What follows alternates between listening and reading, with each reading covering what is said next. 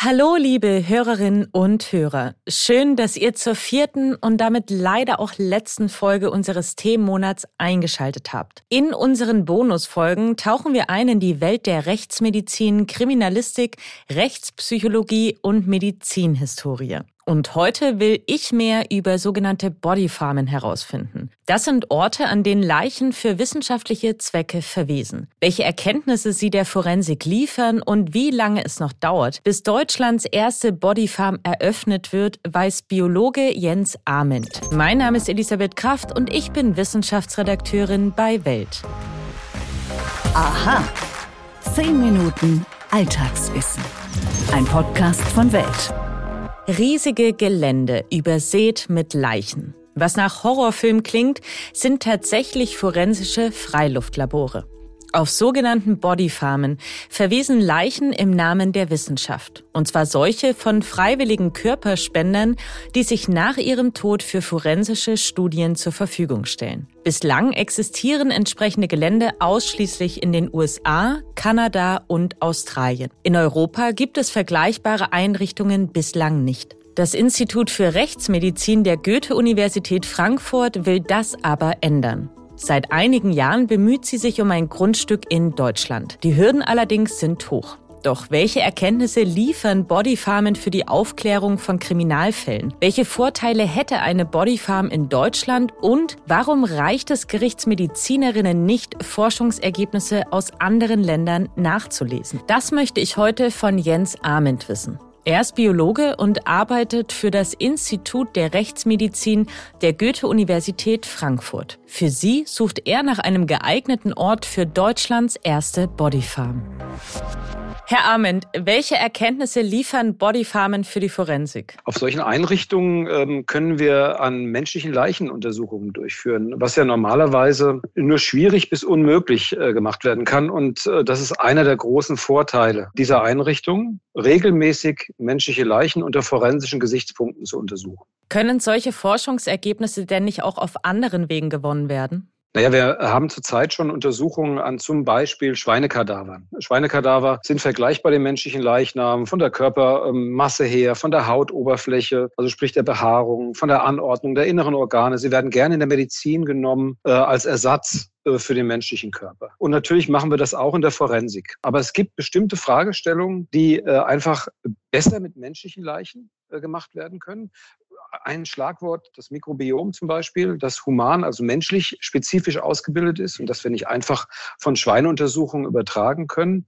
Und gleichzeitig ist es aber auch gerade, wenn es um Forensik geht, auch immer sehr wichtig, dass wir Daten, die wir in anderen Tierversuchen zum Beispiel erhoben haben, sicher gerichtsverwertbar auch ähm, nachher in ein Gutachten gießen können. Und dafür ist es immer gut, wenn man nachher sagen kann, diese Daten sind an einem menschlichen Leichnam überprüft worden und wir können sie übertragen. Diese Übertragbarkeit ist das immer ganz wichtig. Warum ist es Ihnen und Ihren KollegInnen denn so wichtig, dass Deutschland eine eigene Bodyfarm bekommt? Reicht es denn nicht aus, mit den Forschungsergebnissen anderer Länder zu arbeiten? Andere Länder bedeutet in der Regel im äh, Kontext Bodyfarm USA. Es gibt also fast nur dort äh, entsprechende Einrichtungen. Es gibt noch in Australien und auch in Kanada welche. Das ist ein ganz anderer hm, klimatischer Bereich oftmals, der da abgedeckt ist. Und gleichzeitig ist Amerika weit weg. Ich will ja sehr spontan äh, Fragestellungen bearbeiten können. Ich möchte von heute, vielleicht nicht auf morgen, aber vielleicht auf den März, auf den April hinaus sagen, jetzt möchte ich gerne diese Fragestellung mit Experimenten auf meiner, in Anführungsstrichen, meiner Bodyfarm untersuchen können. Man ist also wesentlich flexibler, wenn man eine eigene Einrichtung hat. Und da geht es mir sogar, ich will gar nicht übertreiben, es geht nicht nur um eine Einrichtung. Ich könnte mir auch vorstellen, dass es in Deutschland mehr als eine Bodyfarm gibt. Warum nicht drei, vier? In Norddeutschland, in Süddeutschland. Welche Anforderungen müsste so ein Gelände denn erfüllen? Im optimalen Fall hat so eine Einrichtung, so ein Gelände verschiedene Lebensräume äh, zu bieten. Das heißt, wir haben vielleicht ein bewaldetes Areal, wir haben vielleicht sogar Wasser auf dem Gelände.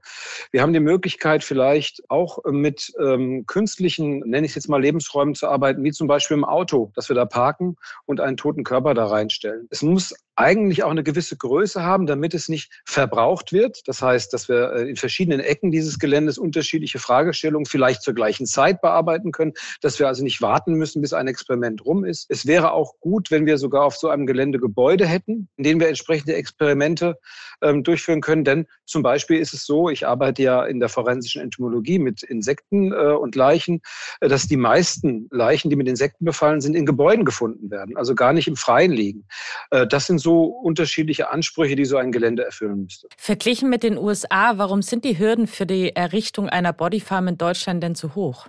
In Deutschland gibt es zwei große Hürden. Das eine Problem ist, dass länderspezifische Bestattungsgesetze existieren, die dafür sorgen wollen, dass der Körper zeitnah beerdigt bestattet wird. Ähm, und das heißt, es gibt also letztlich Gesetzeshürden, die man ähm, in irgendeiner Art und Weise ähm, umgehen müsste bzw. überwinden müsste. Die andere Geschichte ist, dass es auch in Deutschland immer ein Problem der Umweltauflagen ist. Man hat Angst, dass solche toten Körper das Gelände verseuchen, dass also so etwas wie, nennen wir es jetzt mal äh, in ähm, ein bestimmter Begriff, der gerne genannt wird, Leichengifte. Also dass vielleicht irgendwas in den Boden gelangt, was das Grundwasser kontaminiert, was dann nachher in unseren Trinkwasserbrunnen gefunden wird, etc. Also da spielt, muss ich aber ganz klar sagen, viel Kopfkino eine Rolle, denn wissenschaftlich ist es bei weitem nicht belegt. Aber das ist letztlich trotzdem ein Problem. Die Behörden müssen überzeugt werden und das ist eben in Deutschland sehr schwierig. Gehen wir jetzt mal davon aus, ähm, Sie könnten so eine Bodyfarm errichten. Sie hätten auch das passende Gelände gefunden.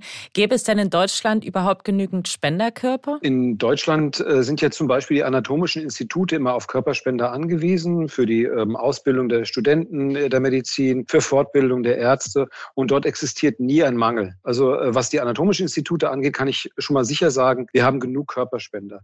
Äh, tatsächlich Tatsächlich ist es aber auch so, dass im Vorfeld, äh, wenn das Thema Bodyfarm und mein Name in, den, in der Öffentlichkeit auftaucht, in den Medien thematisiert wird, ich immer wieder regelmäßig von Menschen kontaktiert werde, die mir ihren Körper für so eine Einrichtung spenden wollen. Ohne dass es einen großen Aufruf gibt, äh, ist einfach die, das Bewusstsein vorhanden. Die Motivation ist ganz unterschiedlich. Die Leute wollen der Forensik helfen. Die Leute äh, stellen sich das schön vor, ähm, als Körper mit der Natur zu verschmelzen draußen, also anders bestattet zu werden. Die Motivationslage ist da ganz unterschiedlich. Aber ein Mangel wird es mit Sicherheit nicht geben. Welche anderen Berufsgruppen und Disziplinen würden denn von der Möglichkeit einer deutschen Bodyfarm profitieren? Warum auch? Also es gibt diesen wissenschaftlichen Anspruch, das heißt, es gibt die unterschiedlichsten wissenschaftlichen forensischen Disziplinen aus der Biologie, ähm, der Entomologie zum Beispiel, also der Insektenkunde, der DNA, der Toxikologie. Es würden aber auch sicherlich ähm, solche Zweige wie ähm, die Ausbildung der Leichenspürhunde davon profitieren, denn das ist in Deutschland immer noch auch ein kleines Problem. Äh, wie können diese Hunde unter realistischen Bedingungen Bedingungen an menschlichen Leichen trainiert werden, die haben ja dieselben Probleme wie ich jetzt zum Beispiel bei der ähm, Einrichtung, Etablierung einer Bodyfarm. Gleichzeitig ist es auch so, dass solche Einrichtungen mit Sicherheit dafür herangezogen werden könnten, Kriminalpolizei, Spurensicherung, Rechtsmedizin unter sehr realistischen Bedingungen an ihre Arbeit heranzuführen, äh, zu gewöhnen, fachgerechte Spurensicherung zu üben, die nachher im Ernstfall vielleicht daneben geht, weil man zum ersten Mal was mit einer Insektenleiche zu tun hat, die man vorher noch nie gesehen hat. Also die Ausbildung der Ermittlungsbehörden würde meiner Meinung nach sehr, sehr davon profitieren können. Ein Mythos, den ja nicht zuletzt Kriminalserien befeuern, ist ja der, dass die Todeszeitbestimmung bei Leichen fast unbegrenzt möglich ist. Meine erste Frage dazu wäre, was ist da dran?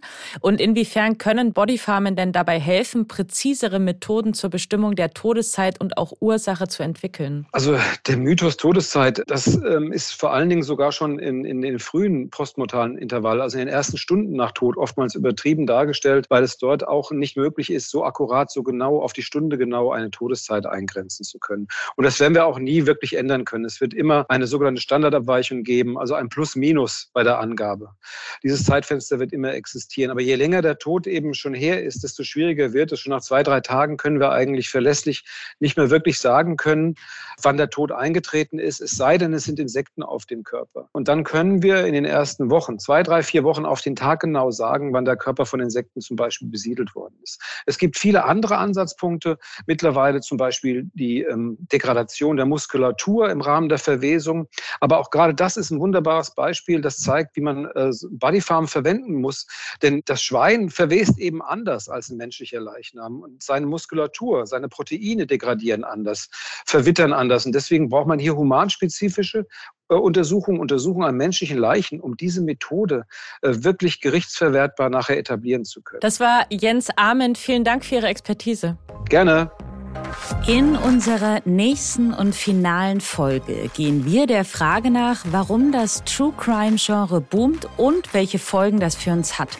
Und ich hoffe natürlich, dass ihr wieder dabei seid. Falls ihr von True Crime nicht genug bekommen könnt, dann habe ich noch einen besonderen Tipp für euch. Hört doch mal bei Macht und Millionen, dem Podcast über echte Wirtschaftskrimis unserer Kollegen vom Business Insider rein. Aller zwei Wochen besprechen sie die spektakulärsten Verbrechen und Skandale der deutschen Wirtschaft. Sie erzählen von schillernden Millionären und tief gefallenen Managern, aber auch von Menschen von nebenan, die zu Tätern und Opfer wurden. Wahre Wirtschaftskrimis, die genau passiert sind. Den Link zum Podcast, den stelle ich euch natürlich in die Show Notes. Und damit wünsche ich euch einen fabelhaften Tag. Eure Elisabeth Kraft.